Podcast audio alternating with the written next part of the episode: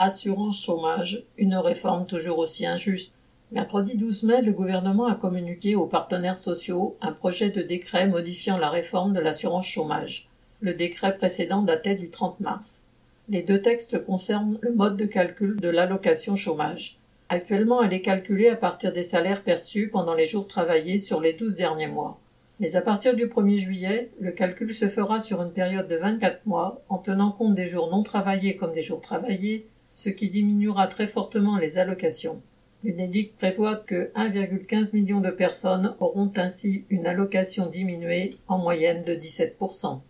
Les travailleurs qui se retrouveraient au chômage après une période de congé maternité, congé maladie, mi-temps thérapeutique, chômage partiel, congé parental ou congé de proche aidant seraient spécialement touchés. L'UNEDIC a simulé des cas concrets.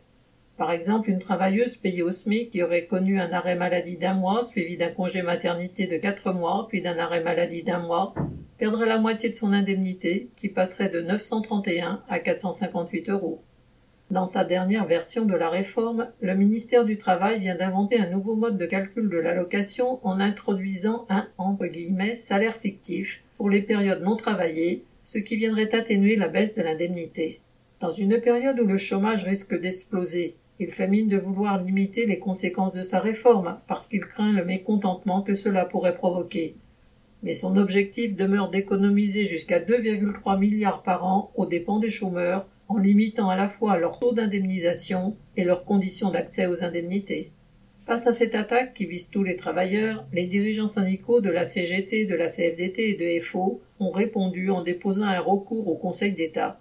Sur ce terrain-là, le gouvernement trouvera toujours une parade pour arriver à ses fins. Empêcher cet appauvrissement programmé et généralisé nécessitera une riposte de tous les travailleurs. Hélène Comte.